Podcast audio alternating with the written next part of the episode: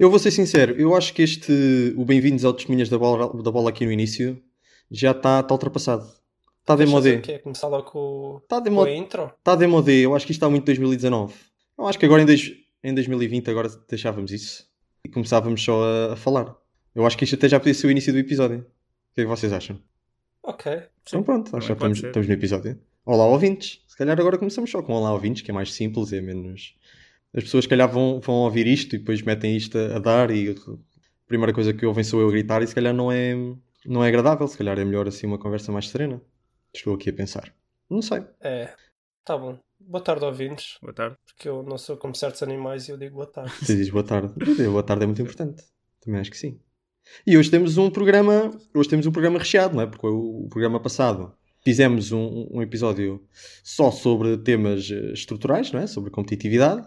Temos de agradecer ao Gonçalo e o Gonçalo, aquilo deu tanto trabalho ao Gonçalo que o Gonçalo agora precisa de umas férias, não é?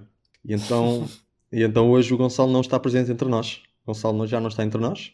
Já está entre nós.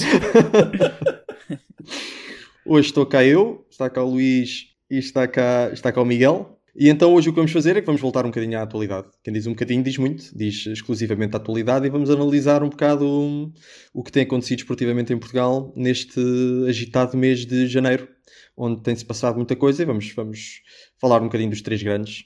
Portanto, eu vou falar do Sporting, uh, Luís do, do Porto e o Miguel do Benfica. O Luís vai ser testemunha da foice, porque parece que foi alguma coisa recentemente para o Porto. Um, eu vou ser testemunha de Deja Bruno e o Miguel vai ser testemunha do efeito espelho. Um, também é vai pagar um... direitos de autor. É verdade, é verdade, é verdade.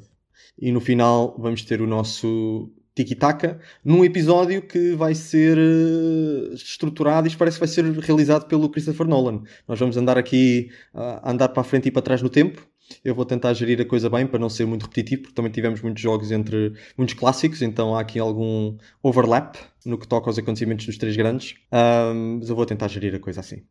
Tudo preparado, pessoal? Sim, tudo. Fora. Vamos lá vamos, então. ver se isto não acaba como um filme do J.J. Abrams. Vamos ver, vamos ver. É melhor que não.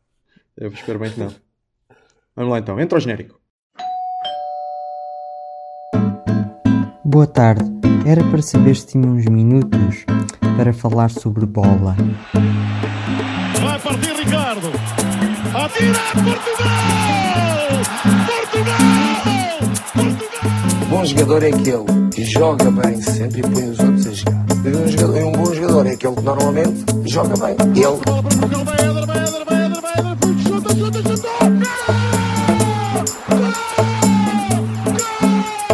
Em condições normais vamos ser campeões.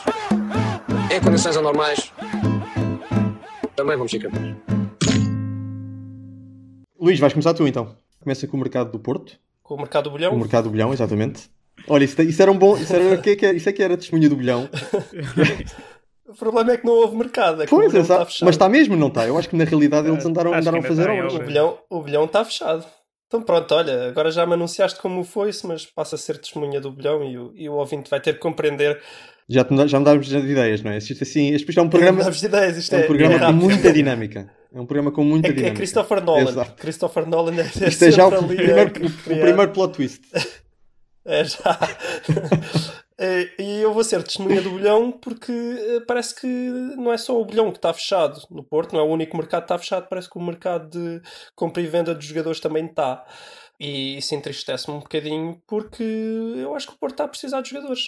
Uh, nomeadamente, como nos nossos, nossos meus pedidos de Natal, está a precisar de um defesa de direito, continua a precisar de um defesa de direito e está a precisar de um, de um avançado. Uh, resumindo, o mercado do Porto uh, neste inverno não existe. Uh, não, parece que não vai entrar ninguém. A única pessoa que vai sair acho que é o Bruno Costa. É irrelevante. Né? Estamos a falar de jogadores realmente importantes nesta época do Porto. Não sai ninguém importante, não entra ninguém importante. Fica tudo na mesma. Eu acho que a única coisa que há para realçar é inventarem que o Zé Luís ia sair por 20 milhões de euros para o Tottenham ou para o Sevilha ou para outros interessados. É um fenómeno que eu vou querer ligar mais tarde à ao Benfica, uh, às, às, vendas do Benfica, mas parece que isto em Portugal o que está na moda é pôr os jogadores no banco para eles valorizarem. Uhum. Também inventaram que o Soares ia uh, receber uma proposta, também de um clube qualquer, neste não, não, não é um clube qualquer, peço desculpa, é a Roma, uh, de 20 milhões de euros. Obviamente também era mentira, porque eu não estou a ver clube, é, esteja no, no seu perfeito juízo, queira contratar quer o Zé Luís, quer o Soares, e que esteja disposto, disposto a pagar mais de um ou dois milhões por eles. Portanto, resume-se a isto o mercado do Porto. Agora, o mercado do Porto tem que sempre ser um bocado comparado ao mercado do Benfica, porque o Benfica parece estar a querer reforçar-se a sério, o Porto está na mesma, o Porto vai jogar e o Porto continua a jogar mal, sobretudo agora que o Nakajima está lesionado, joga ainda pior. E viu-se agora uh, o que é que aconteceu contra o Braga. Mas, ó Luís, só antes de começares mesmo na análise do, dos jogos, eu acho que, quer dizer, faz sentido o Benfica ter-se reforçado e o Porto não, porque o próprio Sérgio Conceição anunciou, anunciou aqui há umas semanas que o Porto ia ser campeão. É, mas, uh, uh, mas ele, ele, disse. Portanto, um, um clube que, se ele sabe que vai ser campeão, é porque não precisa de jogadores. O Benfica é que tem de estar a correr atrás do prejuízo, não é? Também é verdade. E então acho que faz sentido, acho que depois reflete-se no, no mercado. Tem, tem, lógica, né? Mas também se o Benfica sabe que o Porto vai ser campeão, porque quer dizer, quem é que vai pôr em causa a palavra do Sérgio Conceição, não é? Uh, também não sei se vale a pena claro. estarem a investir assim tanto. Se calhar deixavam, né? faziam é. ali uma vaquinha, é um... um milheirozinho e aplicavam na próxima época quando é um tivessem chances. desesperado. Pá. Mas só para ter a certeza, ele disse o Porto vai ser campeão de futebol sénior isso, talvez, ano, isso já não ouvi, isso já não ouvi. É, se calhar não. Se, se calhar, era o Porto vai ser campeão de bilhar no, no, no, ano que vem, só para ter a certeza. Se calhar. Uh, mas pronto, uhum. mas realmente é, é uma coisa que vale a pena tentar descortinar, uh, até para perceber se estes, se estes, investimentos do Benfica fazem algum sentido. Agora, em relação ao jogo, pá, eu acho que em relação ao jogo do Moreirense não há, não há muito para falar. A única coisa que há para falar é que houve ali mais polémicas de arbitragem, mas isso aí tinha que se ligar o jogo do Moreirense também ao jogo do Benfica, porque houve polémicas nos dois jogos e houve novamente aquelas guerras de palavras do, do da comunicação social de, de, cada um deles. Não tem assim muito mais para dizer, foi um jogo normal. Uh, agora, o jogo contra o Braga não foi um jogo normal. O Porto ficou sem Nakajima e parece que, apesar do Nakajima ser ainda um meio titular, meio suplente, parece que o Porto é Nakajima dependente, porque realmente o Nipónico tem, tem ali uma classe nos pés que mais ninguém tem. Voltámos ao mesmo, voltámos ao futebol do chutão e, pá, e agora ainda mais chutão. O Porto ontem não fez muito por merecer, defendeu mal, atacou mal. Uh, quando chegava ao meio campo, parecia que havia uma regra, que era mal passava a linha do meio campo, tinha que lançar a bola para a frente em profundidade para a corrida do Marega e do Soares. O que eu não entendo, porque lançam a bola para a frente para a corrida de um deles, pouco importa se a bola vai bem, se eles fazem bem a desmarcação, porque depois nenhum deles é capaz de dominar uma bola. Ainda assim, Porto é, parece ser muito superior ao Braga, pelo que conseguiu duas grandes penalidades. Continua a não saber marcar penaltis e, pá, e tendo em conta que este já é pá, o décimo jogo que o Porto perde, ou é que o Porto perde pontos ou perde algum troféu por não saber marcar penaltis, eu esperaria que a certa altura o Sérgio Conceição pudesse começar a fazer disso uma prioridade. Mas o Alex Telles até não marca mal, ou marca? Eu não tenho muita memória do. Não, não marca mal. Eu até pensei que o problema estava resolvido. A questão é: o Alex Telles foi marcar. Epá, não marcou muito bem, porque ele marcou ao centro, mas com muita força. Uh, ele, ele uhum. nunca deve ter percebido porque é que existe o conceito de penalti à panenca, porque é que é marcado da forma que é, porque um chute ao centro que vá com muita força corre o risco de ainda apanhar lá os pés do guarda-redes, que foi o que aconteceu. Uhum. Portanto, não foi muito bem marcado, mas também não foi propriamente mal marcado. Falhou, acontece. Ele já ia a marcar, já, ele devia estar a marcar a 10, 10 penaltis de seguida.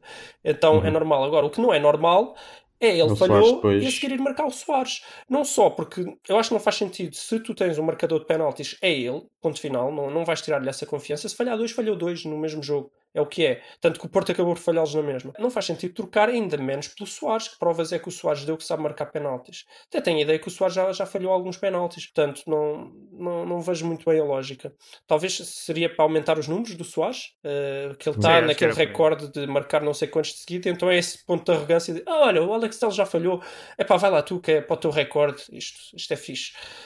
Epá, pronto, mas também não foi por aí. O Porto, mesmo que marcasse o penalti, eu não sei como é que o jogo se ia desenrolar, que marcasse qualquer um dos penaltis, uhum. não sei como é que ele se ia desenrolar. O Porto jogou muito mal, mereceu sem dúvida a derrota, pela falta de fio de jogo, pela falta de vontade dos jogadores, pela falta de forma dos jogadores em campo. É pá, o Marega, eu a certa altura estava a contar, eu acho que na primeira parte inteira ele tem, teve 100% de, de desaproveitamento de, das jogadas. O que eu quero dizer com isto é perdeu, perdeu a bola 100% das vezes, ou pelo menos falhou o passo, ou falhou o cruzamento, ou algo do género. Mesmo que imaginem que tenha sido um cruzamento bateu em alguém e foi para fora ele teve um desaproveitamento de 100% na primeira parte, das vezes que tocou na bola, eu contei, e não, não melhorou muito para a segunda, embora tenha melhorado um bocadinho, até porque ele fez a assistência para o gol.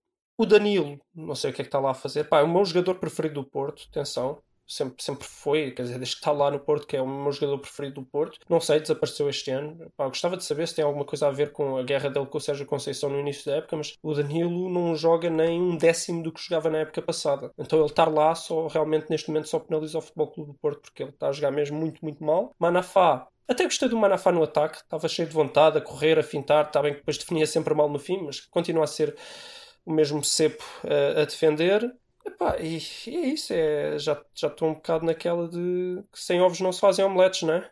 A ausência do Pep, achas que. Ah, sim, sim, ou- um Bemba, um Bemba ter fraco. Um Bemba, que, que é estranho, até normalmente quando tem entrado, um Bemba tem estado muito forte. O mesmo também se aplica um bocado ao, ao Diogo Leite. Ah, a semana passada contra o Moreirense, hum, o Sérgio Conceição decidiu meter os dois a titulares, fizeram os dois porcaria nos dois golos do, do, do Moreirense. Agora, esta semana tirou o Diogo Leite, que realmente tinha estado mal, ah, meteu só um Bemba com o Marcano. O Marcano até acho que teve bem, na minha opinião, mas que teve toda a gente tão mal que estar bem não é, não é necessariamente uma coisa boa, é, é dentro de um. é relativo, né? é relativamente falando, mas o Mbemba teve mal, sim. Então sim, sentiu-se a ausência do Pep. E pronto, é isto. Eu não vejo futuro para o Porto, não vejo futuro porque não vai, não vai arranjar uma solução para a direita, não vai arranjar uma solução para o ataque e o Sérgio Conceição continua a não ter os melhores a jogar, embora ontem tivesse, por exemplo, alguma desculpa no facto de não ter o, o Nakajima disponível.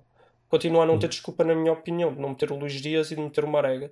E continua a não ter desculpa de aparentemente não querer arranjar uma solução para o lado direito da defesa, até porque aparentemente o Porto não está no mercado a tentar encontrar uma solução. Uhum. Pá, é que eu acho que devia, nem que fosse à Primeira Liga e dissesse vamos contratar o melhor defesa direito da Primeira Liga, mesmo que seja mau, há de ser melhor que o Manafá. E pá, eu lembro-me quando o Porto estava também numa situação semelhante e foi contratar o Sissoko e realmente acabou por dar o campeonato ao Porto porque era mesmo aquela posição que faltava, era mesmo aquilo que faltava para encaixar. Pronto, não foi, não, não estou a ver como é que a coisa vai funcionar. Em relação ao Braga, já, já que estamos a falar do jogo, vamos falar de outra equipa Uhum. também. Epá, o, o, o Ruben Amorim está tá realmente com aquela sorte principiante. Tem, porque o- estrelinho. é? é pá, o Braga até ao segundo golo acho que tinha dois remates, ou talvez três, mas eu acho, que- acho que depende de onde vês as estatísticas, porque acho que alguns devem ter eh, contado alguma coisa como remate, outros não. Mas quer dizer, o- na primeira parte fizeram um remate, estavam, estavam a ganhar um zero, e até ao segundo golo acho que também só fazem mais o, esse remate, que para mim é um bocado frango do, do Marchesino. E depois, depois o Porto morre, e depois aí até tiveram melhor, até podiam ter marcado o terceiro com alguma facilidade, mas, mas não conseguiram. Mas achei o Braga fraquíssimo, muito, muito fraco. Aquele sistema de cinco defesas pareceu-me horrível. Entraram muito bem, devo dizer, enganaram porque entraram a trocar muito bem a bola lá atrás, com os tais 5 defesas, a, a dar ali uma certa rabia ao Porto. Só que depois, a certa altura, quando aquilo estava a correr tudo muito bem, a certa altura começaram a perder bolas muito atrás no campo, ou seja, muito à frente para o Porto, e começaram-se a assustar, perderam a confiança e acabou o Braga, não, não jogou mais à bola até marcar o segundo gol. E pronto, achei o Braga muito fraquinho, de facto. Quando eu faço aquelas piadas que o, que o Braga é o Benfica B porque leva 5 a 0 do Benfica, Uh, o jogo de ontem, apesar do Braga ter vencido, deixa-me a pensar, porque eu não estou a ver aquele Braga a não levar pelo menos 3 do Benfica, uh, seja a jogar em casa ou seja a jogar fora. Uh, Portanto, mais, mais uma evidência de que realmente o futebol português está um bocado desequilibrado e, apesar do Braga ter vencido, não tem equipa para competir nem com o Porto, que estava muito mal, nem com o Benfica, que está bem, na minha opinião. Hum. Mais alguma pergunta? Tá, acho que a pergunta inevitável é hum, qual é que é a consequência disto para então para as aspirações uh, do título, não é? Não, em relação eu acho que título- aí é que entra, aí é que entra o título original da tua, do teu testemunho, não é? Que é o- Vamos lá ver. Na, na, na verdade, na verdade eh, vocês lembram-se, se está gravado num, num dos nossos episódios anteriores, em que eu disse a certa altura o Porto devia começar a preparar a próxima época, devia começar a apostar já nos jovens que acha que têm potencial para adquirirem Uhum. já alguma experiência. Coisa a que o Gonçalo me respondeu: Mas estás louco? O Porto está a dois pontos do Benfica. Quem é que vai começar a preparar a próxima época a dois pontos do Benfica? E claro, obviamente que eu tinha uma certa carga de ironia no sentido em que eu sabia que isso nunca iria acontecer. Mas não tinha carga absoluta, absolutamente nenhuma de ironia no sentido em que eu sei que é isso que o Porto precisa de fazer. Porque não é por estar agora a 7 pontos. Eu acho que o Porto eh, tinha, quando estava a 2, tantas chances de ser campeão como agora estando a 7. É uma questão de não vai dar. Uh, houve ali uma pequena esperança quando eu vi que o Sérgio Conceição começou a apostar na Kajima e o, o futebol do, do, Porto melhorou imenso, sobretudo quando ele tirou o Marega e tirou o Danilo. Pá, depois voltou a metê-los e a coisa voltou mesmo. O Porto continua a defender mal, continua a, a, ser pobre na finalização. Então não, não tem como. Sinceramente, não tem como o Porto ser campeão este ano. E achas, hum? achas que se mandasse o Sérgio Conceição embora com um treinador novo, com o efeito de dificuldade psicológica, ainda podiam lutar pelo campeonato? A 7 pontos? Não. Pá, quase 7 pontos, mas sei lá, o Porto vai receber o Benfica. Não, nem a 7, nem a no 7. início de fevereiro. Não, eu, mas o Porto pode ganhar o Benfica. Atenção, mesmo com o Sérgio Conceição e com esta sim, equipa, o Porto pode perfeitamente ganhar o Benfica. Eu acho é que o Benfica não pode perder Sim. com mais ninguém. E mesmo empatar, Sim. pá, eu admito que como o campeonato é longo e o Benfica vai ter muitas provas, mesmo fora do campeonato, eu admito que o Benfica vai empatar algum jogo inesperado. Mas um, dois no máximo, pode perder contra o Porto. Portanto, eu no máximo acho que o Benfica pode perder precisamente 7 pontos. Acho que é o máximo que o Benfica pode perder nesta, nesta segunda volta, o que significa que o Porto teria que vencer todos os jogos e, e seria campeão. E não vai acontecer. Mas sim, acho que o Benfica pode perder com o Porto. Uh, acho que mesmo um novo treinador não, não faria diferença nenhuma. A única vantagem de contratar um novo treinador seria potencialmente ganhar outras competições que eu não sei se vai ganhar com o Sérgio Conceição. Seria hum, preparar a próxima época, mas não, sei se vale a pena. Uh, acho que realmente a única coisa boa de contratar um novo treinador é que ele teria mais à vontade, por exemplo, para colocar jovens que ele acha que possam ser lançados na próxima época como titulares. Uh, se fosse eu, claro que eu sou só um treinador de bancada, mas se fosse eu, acho que seria importante apostar no, no Baró, Acho que é um jogador, um jogador muito bom. Uh, seria importante apostar num defesa central, uh, talvez o Diogo Leite, mas eu não sei se, o- se o Diogo Queiroz não, não será até melhor, embora o Diogo Queiroz jogue, mais, jogue à direita e o, e o Leite à esquerda. E talvez tentar o Tomás Esteves, dar-lhe um bocadinho de experiência na direita, a ver se a gente safa aquela posição que aparentemente não há forma de safar. Uh, Fábio Silva parece muito cedo, mas também não sei, não sei. Acho que no Porto não está numa boa situação e, e mudar de treinador também não, não vai resolver tudo. Pode ajudar um bocadinho a preparar a próxima época, mas não sei se vale a pena, sinceramente. E esta derrota do, do Braga, e isto agora começando então a fazer o nosso percurso à, à Christopher Nolan, e andando um bocadinho atrás no tempo, surge até de uma forma inesperada porque su- surge depois do Porto até ter quebrado um ingresso, um já longo, que era de 11 anos sem ganhar em, em Alvalade.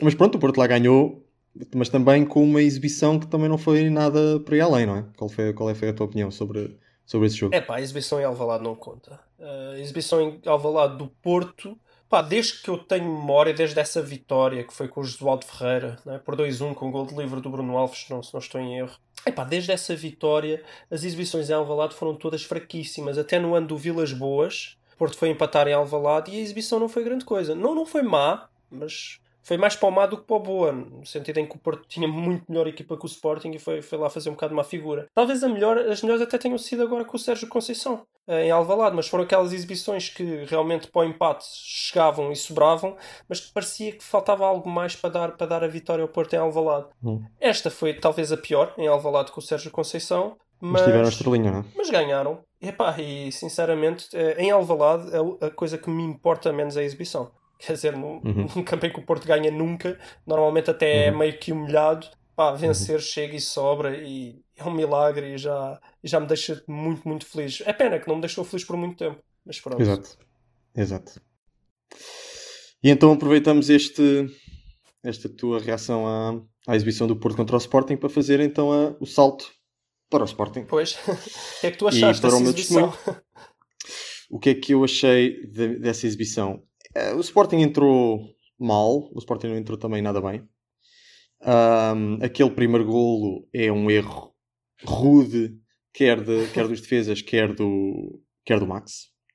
Ah, que se faz à bola, não sei bem para onde. E, é como tu dizes, quer dizer, o Marega, o Marega é incapaz de dominar uma bola. O que, va- o que lhe valeu ali é que ele não teve de dominar, ele só teve de tocar na bola de uma forma mais ou menos aleatória e mandar a bola para a frente. E, o- e o Max não estava lá quando, onde devia estar, que era, que era entre, en- entre o Marega e a Mas baliza. sabes que eu até, eu até quase que desculpo. Eu até quase que desculpo o Max. Eu porque- não desculpo. Não, porque ele assumiu que o Marega não ia conseguir dominar a bola de todo. O que olhando para trás, é uma. É uma... E não dominou, só que aquilo É, bateu de tocar forma aleatória, só que foi para a frente em vez de ir para o Tá lado. bem, mas ele- ele- ele tentar, achou- ele tentar entre o Marega e o Deus. Em teoria, sim, mas realmente é o Marega. Então as chances da bola passar e o Marega nem tá tocar bem. na bola são mais ou menos de Mas se a- 99%. Se a bola, se a bola passasse, também não criava sei, perigo sei, nenhum. não. Deixava passar. Não, é, foi estúpido, porque é por causa disso. Enfim. Se a bola passasse, não Enfim. criava perigo nenhum, então ele tinha que. Portanto, o Sporting não entrou bem, o gol foi bastante cedo e mesmo ali os primeiros 20, 25 minutos não foram grande coisa. Depois lá começou a acordar aos poucos, a marca ainda no, antes do, do intervalo. E depois, de facto, tem um, um início de segunda parte bastante positivo, ahm, em que cria umas 3 ou 4 chances. Ah, mas o futebol é assim, quem não marca sofre. E, Ah, nem sempre, quando, e os jogos, quando os jogos acabam 0 a 0. Certo, não, mas normalmente quando, é, quando estas coisas acontecem de falhar várias chances hum, flagrantes, hum, há aquela tendência de Aquela depois punição sofrer. divina. É um bocado, é um bocado. E então, pronto, lá sofreu e depois lá tentou responder, mas já não, já não foi a mesma coisa, já não tinha o mesmo, o mesmo, fo- o mesmo fogo e a coisa ficou-se ficou-se por ali. É, foi uma exibição ok, contra um Porto que ele é mais forte. Para mim, se demonstra é que o maior problema do Sporting nem é não se aguentar contra o Porto, ou já vamos a isso, mas contra o Benfica, ou mesmo contra o Braga, a quem já venceu esta época. Ahm, contra estas equipas, o Sporting vê-se que é o. vê-se que é- não é a melhor equipa, mas quer dizer, o Sporting podia facilmente ter ganho o jogo contra o Porto. Agora ah, é preciso reconhecer que o Sporting está a 19, já está a 19, não é? Benfica? 19 pontos do Benfica e que hum, essa desvantagem é porque perde pontos contra, contra clubes de meio da tabela ou de fundo da tabela. Um, e é aí que de facto tem muitas, muitas dificuldades, porque quer dizer, os jogadores do Sporting são melhores e nota-se que quando tem algum espaço nestes jogos contra Porto, ou Benfica, ou Braga, até conseguem criar hipóteses de golo, mesmo contra equipas que são melhores, porque lá está, há espaço, mas quando, quando, contra equipas ah, que jogam mais em bloco baixo e contra-ataque, muito facilmente passam 90 minutos se o Sporting conseguir criar uma única, uma única chance de gol. Um, porque os jogadores do Sporting, apesar de serem bons, não são bons ao ponto de inventarem gols sozinhos, como muitas vezes alguns jogadores de, de muita classe, como um Pizzi ou um Rafa, às vezes conseguem fazer no Benfica ou um Nakajima no Ah, Porto, eu etc. O Sporting não tem isso, tem o Bruno. Fernandes. O Sporting só tem o Bruno Fernandes, mas quer dizer, as outras equipas também sabem que se anularem o Bruno Fernandes, um, conseguem anular o Sporting. Sporting acaba por ter azar, um bocado de azar no jogo contra, contra o Porto, mas ficou, ficou ali aqueles bons, aquele bom final de primeira parte início de segunda parte, que deu algum alento, acho eu, ao, ao- aos jogadores e ao treinador. O Silas mostrou-se, mostrou-se não vou dizer orgulhoso, mas pronto, não, algo satisfeito com a exibição, e mas, apesar do, do resultado ter sido, ter sido fraco. Partiu para o jogo contra o Setúbal, que houve aquela questão com o jogo um bocado com as suas particularidades, porque houve aquela questão do, dos jogadores do Setúbal estarem, estarem doentinhos, estarem de cama. Estavam doentes? Aqui, pronto, o Sporting ganhou também. eh, Uma exibição que até deixou um bocado a desejar, tendo em conta que era, contra uma equipa B do Vitória de Setúbal, mas, mas olha, pronto, lá ganhámos. Uh, só referir que em termos de como é que o, como é que o Varandas lidou com esta questão do, do pedido do, do Setúbal de, de adiamento do jogo, eu acho que acabou por lidar bem, não é? De- É pá, defendeu os interesses do não, Sporting. não, não. Achas que não? Eu acho que pronto, defendeu os interesses do Sporting. Não, não tem como. Eu acho que isso seria verdade para o Porto ou para o Benfica. Para o Sporting, não. Pá. Por várias razões, vários motivos. Mas o- para mim o mais importante é o Sporting não tinha absolutamente nada a ganhar com aquele jogo. Pá, adiava. O Sporting tem, tem disponibilidade no calendário. Pode ir jogar com a equipa B contra o Setúbal Sim. mais tarde. Só ficava era bem, não, não perdia nada. Se fosse o Benfica ou o Porto, isso ia apertar o campeonato. Pá, ia ser muito mais, ia ser muito mais chato. Ia ia ser uma, uma daquelas situações em que, imagina o Benfica diria: pá, pessoal, o azar é vosso, não transfiram o azar agora para nós. Tipo, aconteceu-vos a vocês, é chato, mas não o transfiram Uhum. para nós, porque nós temos um calendário super apertado e não vamos pôr em causa as, as nossas competições por causa do vosso azar. Isto tem lógica para o Benfica, talvez tivesse alguma lógica também para o Porto. Pá, para o Sporting, que está completamente arredado do campeonato e que dificilmente não faz pelo menos um quarto lugar no campeonato, É pá, não. Acho que o Sporting devia ter adiado isso. Ainda por cima o Pá, Sporting. o, Sporting é- podia, o Sporting podia ter sido simpático. Eu acho que Podia, podia, sido é tinha, simpático tinha adiar margem para jogo. isso. E Mas depois não- eles são, são os, os campeões do fair play e da verdade desportiva e de não sei o quê. O Sporting ainda pesa mais quando é o Sporting. Tem a mania que são moralmente superiores aos outros clubes. Acho que ainda pesa mais quando depois têm este tipo de atitudes. E não precisavam, é só isso. Eu acho que em condições normais, sim, também não, não deviam adiar. O Benfica não deveria adiar, o Porto não deveria adiar, o que parece um contrassenso, mas eu acho que o Sporting, devido a poder e devido a essa superioridade moral que tenta apresentar sempre, eu acho que devia ter adiado. Esse argumento não colhe muito comigo. Eu Ah, acho tá que bem. o Sporting não, não tinha obrigação. Claro que não. Ah, podia ter sido simpático, mas quer dizer, mas Claro que não. Ah, calma, e outra coisa que eu me esqueci, que é podiam ter perdido o jogo e iam ser a anedota do país Claro, novamente. claro. Havia sempre esse risco. claro. É pá, e- Mas eu acho que. Miguel, qual é, que é a tua opinião sobre esta coisa do adiar não adiar? Eu, tipo, acho que o Varandas quis fazer um bocado, estás a dizer, defender os interesses também, porque ele está a ser um bocado contestado, então... Pois, Mas eu acho que depois aquilo acabou um bocado mal para o lado dele, aquela cena lá no... no, no camarote, tipo, mas pronto, também dizem que foi o, o presidente do Vitória também estava a instigar para que, que o provocassem, não sei, aquela, aquilo foi um bocado surreal. Mas sim, eu acho que ele podia ter adiado, acho que... Acho que não, não é um mas não é só isso, assim eles, complicado eles lidaram fazer. mal. Não, acho que é estar a abrir um precedente Sim, e acho mas, não- que. mas não achas, pá, não Miguel, necessidade. não achas que ele lidou mal com a coisa também? Daquela cena de Sim, sim, ah, sim, então a gente manda para aí os médicos para ver e não sei o quê. Tipo, Sim, sim, sim, acho toda... se não quer, se não quer adiar, diz só, "Epá, a gente não vai adiar porque o nosso calendário não nos permite, ponto. Não tem que andar com filmes Uhum. e com tangas e não sei o quê. Não, então pronto, a gente manda um médico e, e logo se vê. Tipo, a, a pôr, a pôr em causa a palavra do Setúbal. Porque é que o Setúbal haveria de inventar aquilo, não é? É que Às vezes até poderia ter uma lógica, aqui não parece. Então, pá, diga logo, não, a gente não adia por causa do nosso, do nosso calendário. Pronto, acabou. Agora de meter-se em filmes, pá, não, muito mal gerido. Enfim, eu não acho que tenha sido assim tão mal. E, e concordo com o Miguel que quando se está sob alguma pressão interna é mais difícil ter essas Discernimento. decisões mag- magnânimas. eh. não, não é uma questão de discernimento, é dar a bébias quando dar a bébias aos rivais. nem aos. Ah, rivais, parecer mas eu fraco, que- parecer fraco, não é? Exato, exato, Ok. exato, exato. Ah, portanto, eu percebo e acho que pronto, nem lidou assim tão mal com a situação. Contra o jogo do Setúbal, é isso. E ahm, isto faz-nos chegar então ao jogo contra, contra o Benfica. Deste, deste fim de semana, voltamos outra vez ao presente. Déjà vu, deste- mas, mas com uma sensação de nem é déjà Bruno ainda, mas é déjà vu. Isto é um déjà vu, sim, porque o mesmo jogo com o Benfica acabou por não ser eh, tão diferente assim do jogo contra o Porto, ah, na minha opinião. Quer dizer, foi um bocado, mas, eh, mas teve as suas semelhanças. Jogado em Alvalade, um jogo onde o Sporting entra também mal. Aí eu acho que a primeira parte foi toda má, exceto que teve ali. Quer dizer, em termos de jogo jogado, o Benfica epá, é, é uma equipa que nota-se tem, tem outro ritmo competitivo, não há nada, não há nada a fazer. Uh, mas apesar disso, o Sporting conseguiu-se aguentar na defesa e criar até as melhores situações de gol da primeira parte. Uh, nomeadamente pelos pés do, do Camacho, que, que fez uma belíssima exibição, do início não até ao fim, porque ele depois foi substituído, mas, uh, mas fez uma belíssima exibição. Mandou, atirou com uma bola ao poste e depois teve um cabeceamento também para uma, não vou dizer boa defesa do, do Odisseias, porque vai mais ou menos à figura, mas uh, pronto. Não foi uma mas, boa defesa. mas podia ter entrado. Mas foi uma boa defesa, foi uma defesa, podia ter entrado.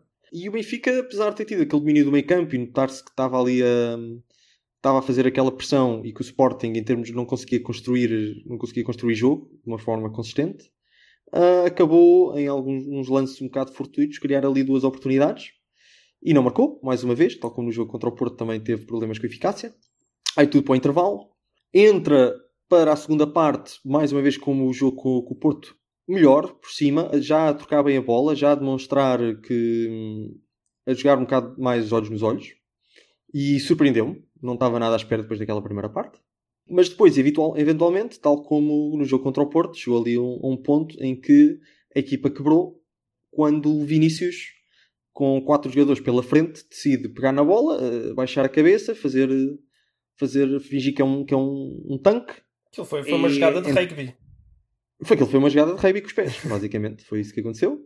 A defesa do Sporting, péssima. O Ilori, péssimo. Quer dizer, aquela, aquela abordagem, aquele lance do Ilori é, é de escolinhas. É, pronto. Que teve não- mal o jogo inteiro. Aacho que ele, acho que ele não Teve teve, mal o jogo acho que ele inteiro. não teve Sim, uma sim, ação sim. acertada no jogo. Não, Ilori é muito, muito, muito fraco. Já o tinha dito também quando foi as cartas ao Pai Natal. Nós estamos desesperadamente a precisar de uma defesa central exatamente para este tipo de situações em que ou, ou o Coates ou o Matia não podem jogar. Ah, ainda por cima agora com o Neto lesionado. Ilori, péssimo.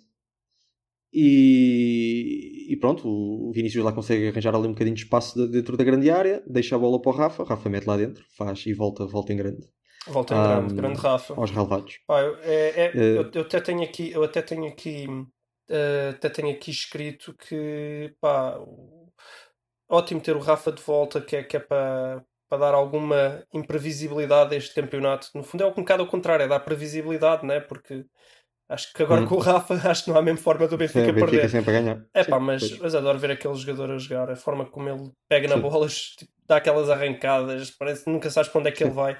Pá, adoro realmente ver o Rafa a jogar e é só, só pena que ele seja do Benfica. Pois. Depois, do, depois desse golo, o Sporting já não, mais uma vez voltou a não conseguir responder. E depois ainda sofre um outro golo Do Rafa. eh, do Rafa. E, e pronto, e é isto que há, que há a dizer sobre o jogo. Não, não houve ninguém particularmente bem, tirando o Camacho, acho eu. Uh, Bruno Fernandes teve ali uma outra arrancada, mas, não, mas também não, não fez a diferença. Se calhar também já se, está, já se está a preparar para outras paragens, já vamos falar disso. Mas acho que houve jogadores particularmente mal. Sim, houve, houve pronto. O Ilori não esteve mal. Não gostei muito do Mbiá, eu até não sei porque é que não jogou a batalha, mas o batalha pronto. O Vendel só teve bem na segunda parte, naquele momento em que o Sporting. Sim, o. Wendel teve mal. Eu, Sim, na verdade, sim. eu acho, eu acho que todo o eixo central do Sporting neste momento está miserável. Desde o guarda-redes ao ponta de lança. Traças uma linha e, e deixamos o Mateo descair um bocadinho para o lado, porque o Mateo teve incrível. Sim. teve incrível novamente. Mas realmente podes tirar o guarda-redes, podes tirar o- um dos centrais, né? neste caso o Ilori, podes tirar o Dombiá, o Vendel, o Bruno Fernandes vai sair. Obviamente que o Bruno Fernandes é grande, mas, mas vai E sair. o, e o Luís Filipe. E podes É tirar o verdade, Luís é verdade. Filipe. Então o Sporting tem que contratar um ponta de lança, tem que contratar três médios caso, caso o Bruno Fernandes saia. Talvez não, talvez o Vieto possa jogar no meio, mas isso. Pronto, Pois. isso aí é, é para outras conversas, mas talvez dê. Tem que contratar um central, tem que contratar um guarda-redes. É quase uma equipa nova. Eu o guarda-redes dava mais, Não. eu o guarda-redes dava ainda ao Não. final da época até o Max. Epá, não, é, um, é, um- Sim. é novo, deixa, deixa eu ver como é que ele evolui. eh, É, tá bem. Eu não tô- não não, claro, à o espera que Sporting seja tem, o Sporting, eu também acho que eu também dava até o final da época. O Sporting tem essa possibilidade. Certo. Né? Eu Certo. também dava agora. certo. comecem a pensar, caso ele não evolua muito e não ganhe, não ganhe muita Claro, confiança, para a próxima comecem a pensar no que é que vão fazer, não é? Certo.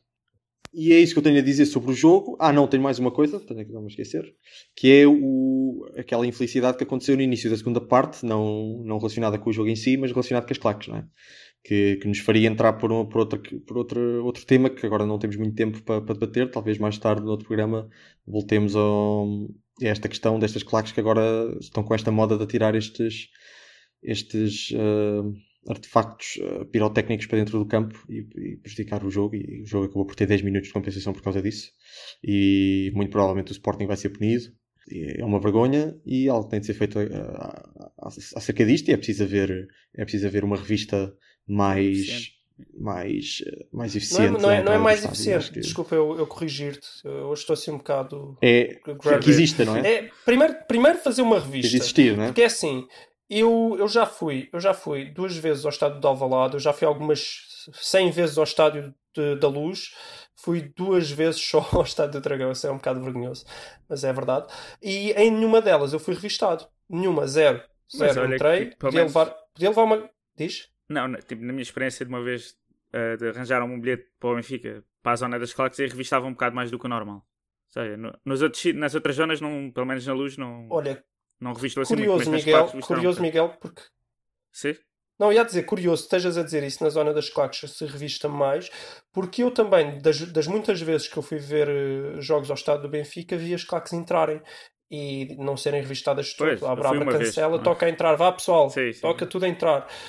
Então eu não, eu, eu não sei. Pois. Ahm, pronto, eu ainda entendo que não, realmente não, se- que o Benfica não esteja muito preocupado em fazer revista no, aos, aos outros adeptos. Epá, a menos que tenham medo que apareça um terrorista a lançar uma granada lá no meio das pessoas, epá, sim, não, não, não há muito para fazer, porque à partida toda a gente se vai dar bem, não vai haver grande problema.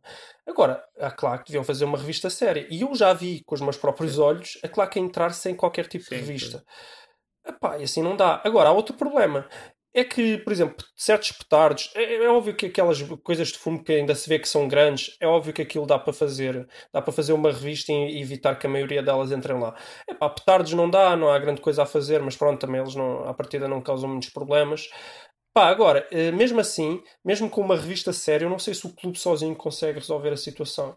Eu, eu acho que a certa altura uh, tem que entrar mesmo aí o Ministério da, da Administração Pública, o Ministério do Desporto em conjunto, Sim, pá, porque a certa altura não dá. Eu consigo entrar, pá, há uns que tu consegues esconder certas coisas e entrar com, com elas lá dentro, por vezes até já estão lá dentro, que é um bocado manhoso.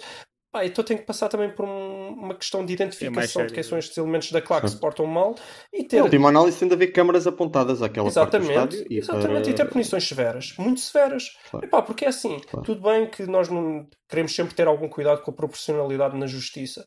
mas neste caso é simples, não, não façam porcaria. Se não passam a ver os jogos de futebol em casa, é desproporcional. Não, ninguém vai morrer. Não, isto não é ir para a prisão, é passam a ver os jogos Sim. em casa. Pronto, e rebentem os petardos que quiserem em vossa casa. Não é, não é Bom, muito desproporcional. É Bom, temos de avançar, temos de avançar. Acho que aqui a opinião é mais ou menos consensual. E voltar então ao futebol em si, nomeadamente às, às deficiências do, do Sporting e do plantel do Sporting. E a forma de, de suprir essas, essas deficiências será uh, ou a academia ou o mercado, o que nos leva um bocado ao, ao mercado do Sporting. E o mercado do Sporting, uh, este mercado de inverno faz lembrar o último mercado de verão. Eu tive a ter uma, uma, ligeira, uma ligeira sensação de déjà vu também aqui. Déjà Bruno. Déjà Bruno, não é? Parece que tô, já, já vi isto, não é? Parece que já vi uma janela de mercado em que uh, andamos ali a tentar notícias, saem notícias todos os dias a dizer que vamos vender o Bruno Fernandes, para, normalmente para a Inglaterra, e há sempre propostas magníficas, mas depois nunca sai, porque afinal falta qualquer coisa, e o Varanda está-se a fazer difícil, ora, ora é os, os ingleses que se estão a fazer difícil. Um, e nisto, adia-se, adia-se e não chegam jogadores novos, porque o Sporting também não tem para contratar, e portanto também se falam de jogadores que vêm, mas depois acabam por não vir, muito provavelmente porque o Sporting não tem dinheiro. E aproximamos-nos paulatinamente do, do final da janela de mercado e não, e não se passa nada no mercado do Sporting. E eu, eu acho que já vi isto. E acho que já criticámos uh, o, o Varandas por causa desta abordagem, mas ele continua a fazer o mesmo erro. Isso é ainda mais grave. Já antes era grave, agora é gravíssimo. E o Varandas tem de, tem de perceber que chega a um ponto que mais vale 50 milhões agora do que 70 milhões no verão. Porque, primeiro, ter o Bruno Fernandes esta época já não vai fazer muita diferença em termos de títulos, porque o Sporting já não, já não vai ganhar grande coisa. Um. E também, claro que vai. E depois, porque um, seria benéfico para a equipa começar já a construir uma estrutura para a próxima época e não continuar Bruno Fernando dependente durante mais uns meses para depois chegar ao verão e só depois aí na pré-época tentar fazer qualquer coisa. Era importante o Bruno Fernandes sair já e o Silas começar já a tentar montar uma equipa com, com uma identidade que não, que não uh, andasse à volta do que o Bruno Fernandes pode oferecer à equipa. Mas a verdade é que a coisa, a coisa nunca mais dá. As últimas notícias que eu ouvi é que o Manchester United oferecia 50 milhões, mais 20 milhões em objetivos um bocado Eram 50 uh, difíceis só. de atingir. Impossíveis de atingir. Portanto, acho que porque que eu li era 20 milhões e os objetivos, os objetivos de 20 milhões era ganhar a, a Champions League, era ser bola de ouro e ganhar um Oscar de melhor ator. uh, não sei, se calhar o mais fácil aqui é o Bruno Fernandes ganhar um Oscar de melhor ator. Uh, mesmo assim. Chamá-lo de piscineiro ou algo do género. Mesmo assim, às vezes, às vezes. Pode ser que ganhe o Fallon d'Or. Uh, que é o prémio para a melhor simulação. Conhecia o Fallon d'Or? Ouvido falar. Não? É. O Fallon d'Or é uma, é uma instituição na internet. Um, e pronto, e não, e, não, e não chega ninguém. E fala-se deste do, tal Sporar, que até parece que tem boas indicações e marca gols, mas gosto, não chega porque não há dinheiro. Pois, mas eu, eu, eu estive a ver, estive a investigar, eu gosto de Sporar, pá. Sim, é, pois, jogador de classe, matador, classe com os pés, eh, Pá, bom, ia dar, ia dar qualidade técnica ao, ao, ataque do Sporting e ia dar golo. A única coisa que me deixou assim um bocadinho mais reticente é que eu não vi ele marcar golos de cabeça. Na verdade, em alguns 30 golos que eu vi dele, ele marcou um gol de cabeça. É a única coisa hum. que me deixa um bocadinho mais reticente, porque, como tu já falaste, Se o calhar... Sporting joga contra defesas mais fechadas e Lá é está. bom saber marcar golos de cabeça. Mas pronto, mas eu continuo a achar que seria uma excelente contratação. Também acho Agora, sem dinheiro não dá, para não é? isso preciso dinheiro, não é? Não sei, vamos ver. É o que eu tenho a dizer sobre o mercado. Varandas mal. Arandas devia, já devia ter vendido o Bruno, seja por 50 milhões, e ir buscar alguém e devíamos. Uh, coitado do rapaz também, nunca mais, nunca mais vai. Eu tenho pena. Uh, e pronto, estamos a gerir mal, estamos a gerir mal o mercado. Uh, enquanto alguns rivais, não o Porto, mas alguns rivais estão a gerir bem, não é, Miguel? Sim. Queres falar um bocadinho do mercado do, mercado do outro lado da segunda circular? Sim, o Benfica no mercado está bastante bem. O Weigl, eu acho que 20 milhões parece bastante, mas acho que é um bom investimento. Acho que, é bastante bom jogador e ainda é jovem e, acho que vai dar bastante solidez nos próximos Uhum. anos. Uh, o Jetson, por acaso, foi um. Não estava à espera que, que fosse assim para o Uhum. Tottenham, mas pronto, acho que pá, é, se ele correr bem, se comprarem por, por aquele valor, é, é- também é muito bom para o Benfica. E no pior dos casos, ele volta ao Benfica depois de ter estado um ano e meio com o Mourinho, por isso acho que também, mesmo se for esse o caso, não vai ser mal. Uhum. Mas eu acho que o grande destaque eh, foi o negócio da Raul Tomás, não é? que conseguimos vender pá, sem, sem perder. Eh, eu, se tivesse uma empresa, gostava de ter, Sem perder, a ganhar. a fazer assim.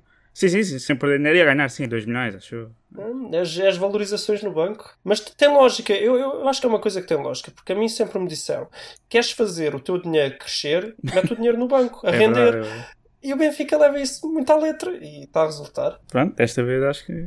Não Sim. cresce muito, mas cresce. Eu acho que também a verdade é que em Espanha e o espanhol também já, já tinha mostrado algum interesse há, não sei, pá, há dois meses, já, tinha, já se falava um bocado disso. Mas pela ideia que eu tenho dos meus amigos espanhóis é que sempre gostaram muito do Raul Tomás em geral. Então acho que por isso é que ele tinha marcado, mas, mas não sei como é que conseguiram o vender ainda por mais 2 milhões. Mas... É para compensar os salários de- destes meses também. Sim, é como é que. Não, é para compensar os salários do quê? Como é que um jogador que vai para o banco e que prova que não tem. Prova entre aspas, porque eu não concordo com isso. Se calhar eles Sim. também não. Mas como é que um jogador que prova que não tem qualidade para o Benfica depois sai a um preço ainda mais alto? Que valorizar não valorizou. Só pode ter desvalorizado. Como é que sai um preço mais alto do que entrou? Como é que isto funciona? Como é que isto não serve de, de alavanca negocial para o espanhol pagar uns 5 milhões a menos? Quer dizer, eu acho que o, que o que se está a passar é que o, o Vieira, através da sua rede de amigos presidentes de outros clubes e agentes, nomeadamente, obviamente, o Jorge Mendes é sempre aquele, aquele nome que surge sempre, conseguiram criar ali, há ali, um, há ali um- uma rede de clubes, presidentes, agentes, etc., que agora andam a rodar jogadores entre si sem nunca descer o valor. Que é uma coisa que é, é, é bastante positivo, não é? Porque isto agora permite ao Benfica fazer coisas como ir buscar jogadores, né? esquece os 20, não é? O Benfica, se tiver a garantia que o jogador não desvaloriza, pode começar a ir dar ao luxo de ir buscar jogadores por 30, por 40 milhões, e se der, boa. Se não der, vende por, eh, por outros 30 ou 40 passados uns meses. E entretanto, esse jogador, se no outro clube der, tudo bem. Se não der, vai rodar para outro ainda, porque normalmente são jogadores de alguma qualidade, lá está. O Jorge Mendes também não, não, não agencia jogadores, jogadores sem qualidade nenhuma. Mas já se sabe que no futebol há muito. A adaptação dos jogadores conta, conta muito e como é que se adaptam ao país, e ao Sim, esquema sim, tático, mas- aos A companheiros. ideia e- que me dá é que eles nem pagam, não é? Ninguém paga estes valores. Estes valores provavelmente é o Jorge Mendes que mete. Exatamente, mete isto é, isto é basicamente. eles só rodam, não é? Exatamente. A ver Isto se é, valorizam. Isto é o Jorge Mendes está a prestar um serviço eh, que é eh, andar a rodar jogadores por esta, por esta, por esta rede que, que inclui Benficas e Bragas e Wolverhampton e. Atléticos e assim. E os, os, os clubes dizem, dizem ao Jorge Mendes: Olha, eu preciso, de um, eu preciso de um ponta de lança. E o Jorge Mendes vai ver a sua lista, onde é que estão os jogadores que, que agencia que são bons, até acha que são bons pontas de lança, mas que nem renderam muito bem. Olha, está ali um no Braga, está ali um no Benfica, que custou 20, mas custou 20 milhões, portanto vocês vão ter de pagar 20 milhões.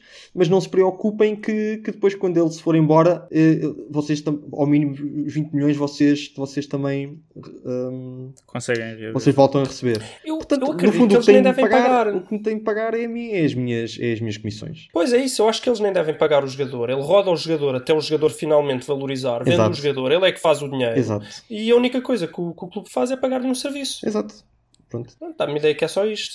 E portanto, dá-me ideia que o Benfica e o Vieira, o Vieira, pronto, mas isto também é, de- é- isto faz parte das, das, das coisas boas ter um presidente no, na presidência durante tanto tempo, não é? No lugar de tanto tempo. Porque o Vieira já deve ter uma rede de contactos muito, muito abrangente, tal como o Pinta Costa provavelmente também tinha, e se calhar agora já Sim. anda a perder, porque já está velhinho, coitado. Mas isto, isto é muito importante. Eu lembro quando o Vieira chegou ao Benfica, o Vieira eu não achava o Vieira particularmente um, bom presidente, nem do ponto de vista Não, desportivo. ele nem- evoluiu muito. nem, nem financeiro, mas evoluiu muito. E eu acho que muita da razão pela qual evoluiu é exatamente é a rede de contactos. o valor que ele traz é, Sim, ajuda bastante. são- é os telefonemas que faz e as pessoas que conhece e, e estas, e estes, eh, estes negócios que montam Agora- permitem ao Benfica agora começar hum, a, a investir em jogadores que aqui há uns anos estavam completamente fora da, da- do orçamento. E já vai buscar jogadores, já vai buscar jogadores ao, ao Dortmund por 20 milhões, como se nada fosse, e muito provavelmente no futuro vai, ainda vai buscar mais. E malta, não sei se vocês repararam que o espanhol é o mesmo clube a quem o Benfica Sim, emprestou o do Facundo Ferreira. Ferreira. Sim, é uma Sim, rede, é uma rede. 2.2 milhões. É uma rede. É. Mas achas que a partir de 30, 40, não sei se ainda, já, a partir daí não sei se conseguem fazer isto. Se calhar já é Não, eu demasiado. também- é. Até porque já são jogadores que já são para outro Eu clube. sinceramente, né? eu acho que o problema até é o salário, mais do que, mais do que a transferência em si. valor de- O Pois problema vai é, ser o salário.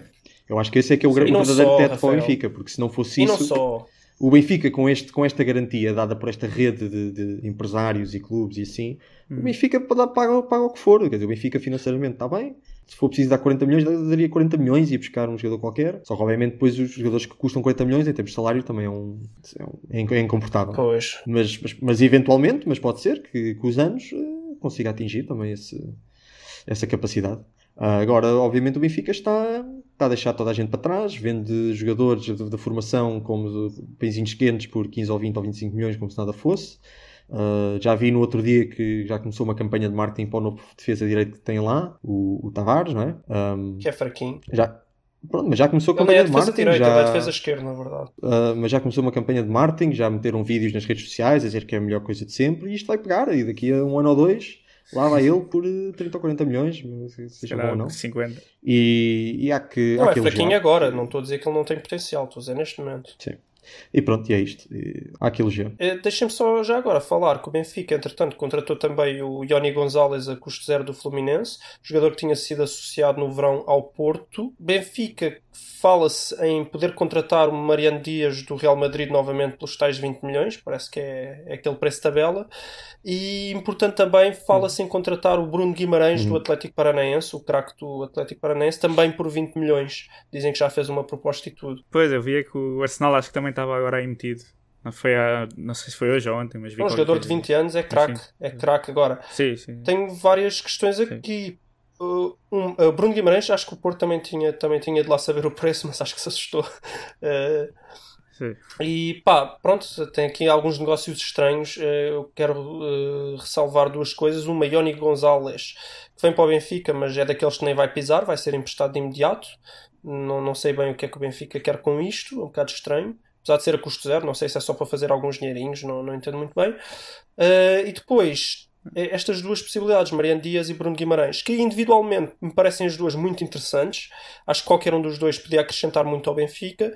Os dois em conjunto, eu não sei se dá para encaixar no puzzle. Porque eu não estou a ver como é que os dois poderiam ser titulares ao mesmo tempo no Benfica, tendo em conta que eu diria que o meio campo do Benfica está feito, né? é, é o Weigl, Sim. é o Gabriel, que ontem jogou novamente muito bem, e o Pizzi. A única forma de encaixar o Bruno Guimarães é tirar de lá o Pizzi e meter o Pizzi noutra posição. O que significa que depois para encaixar o Mariano Dias teria que se tirar quem? Pizzi, Rafa ou Vinícius? Isto não me parece possível, não é? Então não sei, provavelmente o Benfica irá tentar só um deles. O que é que vos parece? É possível, eu diria que sim. Eu concordo com essa análise. Sim, sim. E tem alguma, alguma razão para o Ioni Gonzalez? Não, não faço ideia. Nem conheço, nem conheço muito bem o jogador. É custo zero para aproveitar.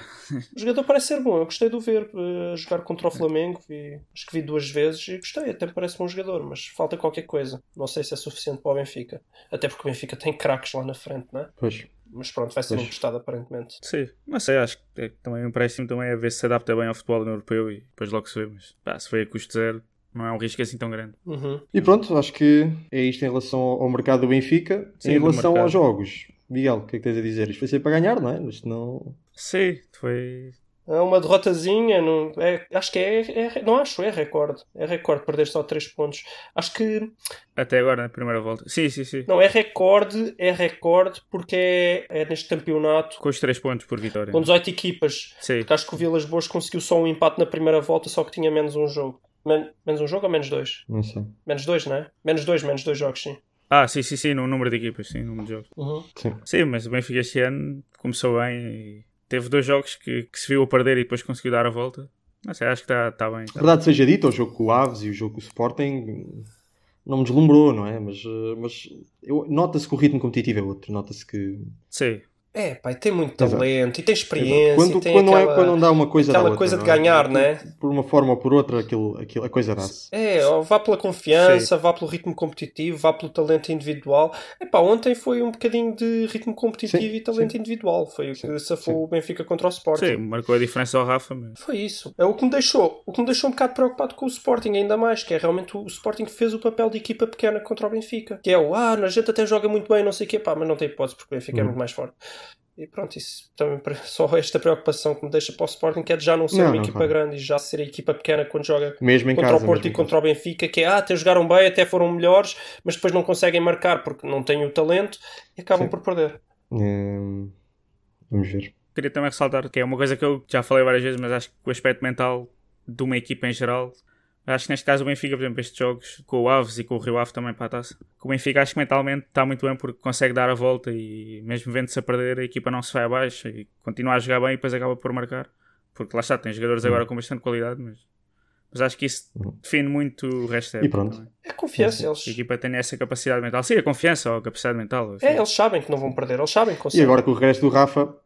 Só Eles sabem que em dois minutos. Se trabalharem, conseguem. Sim. Pá, eles sabem que em 5 Sim, minutos sim. conseguem dar a volta. Se estiverem a perder um zero, eles sabem que em 5 minutos conseguem eh, dar a volta. Se se esforçarem Uhum. mesmo e se forem ao limite. E sabendo isso, pá, faz com que o Benfica dificilmente Sim, sim, perca mais ou até empate com qualquer jogo. É assim, ok. Mais outra uma coisa mais a dizer, Miguel, em relação ao Benfica? Gostava só também de ressaltar que o Seferovic com o Raul Tomás, além do dinheiro que, que reavemos, e mais os 2 milhões, pronto, foram para menos. O Seferovic também, pelo menos, já Hum. voltou a marcar dois golos no, no jogo com o Rio Ave na taça. Acho que também é um regresso, não é uma contratação, mas parece que está de volta. Hum, Mais uma coisa positiva.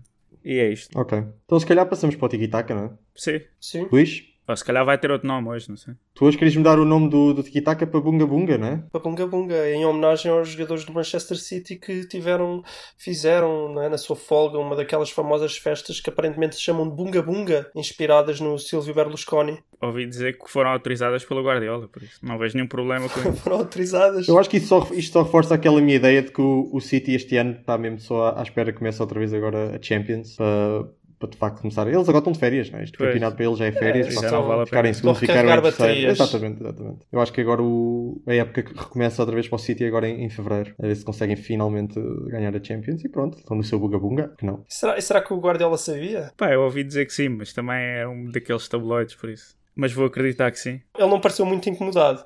Pois, não parecia portanto, quer dizer que sabia sim. e deve ter sido convidado, não é? Acho que ele, se não tivesse sido convidado, ele talvez ficasse chateado. Sim. Uhum. Em relação também uh, que se passa em Inglaterra, gostei muito aqui, uma coisa que já, já aconteceu há algumas semanas, mas que não comentámos no Tiki-Taka, porque não temos feito muito Tiki-Taka, mas pá, eu acho que merece uh, nota, que é aquele episódio em que o Mourinho foi, foi espiar as notas do táticas do Southampton durante o jogo e levou o amarelo, viram isso? Sim. É pá, vi. E perdeu o jogo na mesma. Exatamente. Mas eu, acho, eu só acho, achei giro porque uh, esse episódio eu acho que veio demonstrar que este, andamos há, há, há muitos e muitos anos a usar mal a expressão uh, um amarelo tático. Conhece a expressão? Certamente, não é? Aqueles amarelos que. aquelas faltas a meio campo para pa travar, para travar o contra-ataque adversário. Ah, e tal, foi um, um- foi um, um amarelo tático. Não, não. Um amarelo tático é existe. quando tu vais lá. Isso é que é um amarelo. quando tu vais ver a tática, a tática do outro caso. Eu acho que temos de arranjar outro nome para esse tipo de amarelos que são faltas a meio campo, porque eu acho que a partir de agora um amarelo tático é isto. Não... Assim, toda uma nova dimensão Exatamente. da coisa. Exatamente. E pronto, é o que eu tinha a dizer. sim, senhor. Mais Tiki-Taka. Quem é que tem aí Tiki-Taka? Epá, boa tarde, não é? O boa tarde. Opa. Não é que nem boa tarde disseram. É que nem boa tarde disseram. É, pá, acho que isso faz toda a diferença. Epá, isto só contextualiza, Rafael. Ah, e, pá, isto é daquelas coisas que nem dá para nem dá para elaborar muito sobre isto, porque isto já é, já é um sketch em si, não é? Isto é um, o gajo é um sketch de gato fedorento. É pá, vieram-me aqui bater, mas nem boa tarde disseram, veja lá. Foi, foi o André Pinto, não é? Isto é, isto é simplesmente o que nós temos de fazer aqui, é fazer a vé- vénia ao André Pinto, foi quem disse isto, e assinalar e seguir, porque acho que não, não Não, conseguimos... mas, não, mas olha que eu, eu aprecio, eu aprecio a boa educação. Uh, repara, isto, isto é verídico. Eu acho que estava no 12 ano, já não me lembro, e eu tive um, um professor de educação física que me quis bater. Isto não estou a inventar, nem estou a exagerar. Ele quis-me bater porque eu entrei na aula, a aula imagina o campo, e eu não disse bom dia. E ele no final veio falar comigo e quis-me bater, encostou-me a testa, tipo como. Veio, veio um amigo meu separar-nos, eu era um miúdo, ele era um homem de 40 anos, e veio um amigo meu separar-nos e ameaçá-lo que se ele me tocasse que lhe dava na tromba, uh, porque eu não disse bom dia. Portanto, isto parece que afinal Pois, É uma coisa importante, é, sobretudo no desporto. Pá, já agora eu deixo o conselho, tipo, àqueles, àquele, pá, sobretudo agora aos sportinguistas e aos esportistas que devem ter chegado a casa assim um bocadinho chateados, meio bêbados. Pá, antes de baterem na mulher, eh, deem boa noite, que isto em tribunal pode ser que ainda vos vá Exato, safar. Pronto, é só o conselho que eu, que eu dou às, às pessoas que, pronto, que estão neste ramo da, da violência doméstica. Eu ouvi dizer que agora no- no- neste Tiki-Taka vocês também me queriam fazer uma recomendação de um, e aos ouvintes também uma recomendação de um documentário, não é? É pá, Miguel, por favor. Sim, o documentário Jogar a Canelas, que está no YouTube, podem encontrar. E pá, está lá um- uma personagem que mudou a minha forma de ver a vida, me inspirou. E, e vamos partilhar aqui um bocadinho um clipe áudio para, para perceberem quem, quem é o. O Sr. Pinela. Vamos lá ouvir então. E é a pessoa que mais sente aqui os, os êxitos do clube cá dentro, porque ele é um canelense de alma e coração. Eu até às vezes choro com, o- com, com a vitória e com a derrota. Eu às vezes sou, eu sou um Zé Chorão. Eu se vir, eh, por exemplo, qualquer coisa debaixo de um carro ou a cabeça de um gajo, ao caralho, não me, sou capaz de nem ligar. Mas há, há frases que, opá, tem qualquer coisa em mim que me. Um Zé Chorão, pronto. E os meus colegas já sabem. Sim, senhor. Sim, senhor. Eu acho que isto é. Acho que não há melhor teaser que isto, sinceramente. Uh, Vão ver, não vão consigo ver. imaginar. É pena, Vou pena já que o Canela já foi eliminado, mas, mas pronto, mas vão ver na mesma. Muito bem, muito bem. Estou convencidíssimo. Pá, é bom ver que o Canelas não é só os jogadores. Exatamente, exatamente. É, Portanto, isto era. O que, o que ouvimos aqui era o roupeiro do Canelas, não é? Só para dar algum, roupeiro do algum contexto aos, Exato. aos ouvintes. Sim, senhor. Muito, muita paixão. Uma pessoa fundamental na estrutura. Muita paixão pelo Ah. futebol. eu só, só quero dizer que é pena que já não, já não vamos ter aquele. Não vamos realizar o sonho de ver o macaco, como, como ele promete nesse, comenta- nesse documentário, a jogar a primeira parte contra o Porto e a segunda ir para a bancada para, para, para liderar os Super Dragões. Pena que não vai acontecer. Eu, eu É acho pena, que pena. todos nós devíamos pegar em tochas e pegar fogo ao Académica de Viseu por nos privar desse sonho. Ah, coitado, eu também fiz, pá. Belíssimo clube. Não, que eu estou a brincar. Mais coisa, tenho aqui também um- uma declaração do, do Azar a dizer que engordou nas férias porque quando está de férias, está de férias. E pronto, se o Real Madrid não gosta, azar deles. Não é? Pois. Epá, eu, eu, eu também tenho que- aqui, eu também tenho aqui uma declaração do, do Walter, o Bigorna, aquele, aquele que jogou no Porto, que também foi apanhado agora com 100 quilos, e não é 100 quilos de cocaína no carro, é mesmo com 100 quilos na barriga, no campo, e em que diz que está sempre de férias, e pronto, e, e se não Pronto. gostam, azar o deles. É bonito, é bonito. está. É dedicação e profissionalismo, é sempre, É. é sempre bonito ver. É.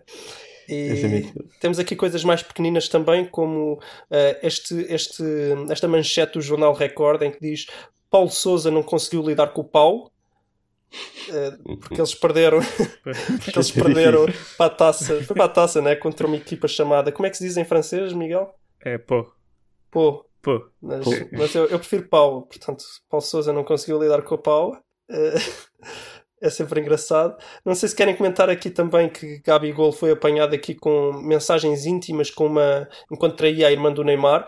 Isto parece estar a começar a ficar na moda ali na família Neymar que as mensagens do WhatsApp íntimas que eles mandam para os modelos que, que vão parar aqui às a, a, pronto, a, público A comunicação social. Pois. Agora, ajudem-me só a é interpretar isto. Porque a, a, a, a modelo, que se chama Mariana Barguês, ela respondeu qualquer coisa do género. Eu ainda não percebi bem isto. Espero que não pensem que fui eu que mandei. Fui realmente hackeada. Portanto, não foi ela que mandou. Mas Uhum. depois Sim. explicou, confirmando que existiram, eh, confirmando que existiram encontros amorosos. Acho que pelos prints dá para ter a noção, não é? Que foi ela. Não, não, não tem como mentir. Portanto, ela diz que foi hackeada, mas ao mesmo tempo diz que. Eu não entendo que realmente não tem como mentir. Pois. Porque os prints estão lá. Então, se calhar, depois de estarem lá, ele, quer dizer, depois de serem públicos, ela pode apontar para eles e dizer. E dizer que, olha Ah, para sim, eles, é isso. Ah, não sei. Eu não, Não sei. sei. eu não conheço bem a história, mas pelo que me estás a dizer, não sei, não sei se me parece logo imediatamente incongruente. Ok, mas pronto, é giro que, que, que o Neymar está tá a ficar profissional nestas coisas quando não é ele, Sim, é, o, é o sim. genro dele. Então, E... Genro não, é cunhado. E a, a coisa, Uhum. coisa anda. E por fim, eh, vamos deixar-vos com. Não, vamos deixar os nossos ouvintes com uma pequena musiquinha, não é? Exatamente, alguém que está agora a começar uma carreira musical, não é? É, e em grande. Acho que com muito futuro. Futuro e presente. Exatamente. que é, uma, é tens andado a cantar isto o dia todo, não é, Luís? Pelo que sei. Eu tenho, eu tenho. É, tem, tem ficado na tua cabeça Eu acho, esta excelente acho- cover de, de JJ a cantar Marisa, não é? acho que deixamos os nossos ouvintes com isto. Deixamos? e vamos fazendo já as despedidas, não é? Eu acho que sim. Vamos já, vamos a isso. Bem-aja então Sim. aos nossos ouvintes. Bem haja. Bem, age. Para a semana, para a semana a mais. Fiquem então com, com este, esta, belíssima, esta belíssima interpretação. Bem-aja. essa música. E aí nós pela gente, cada passo que demos em frente, caminhamos sem medo de errar. Se terceira na dia, em brilho do sol irradia, e de sempre me iluminar que o melhor de mim está para chegar. Sei que o melhor de mim está para chegar. E chegou, felizmente.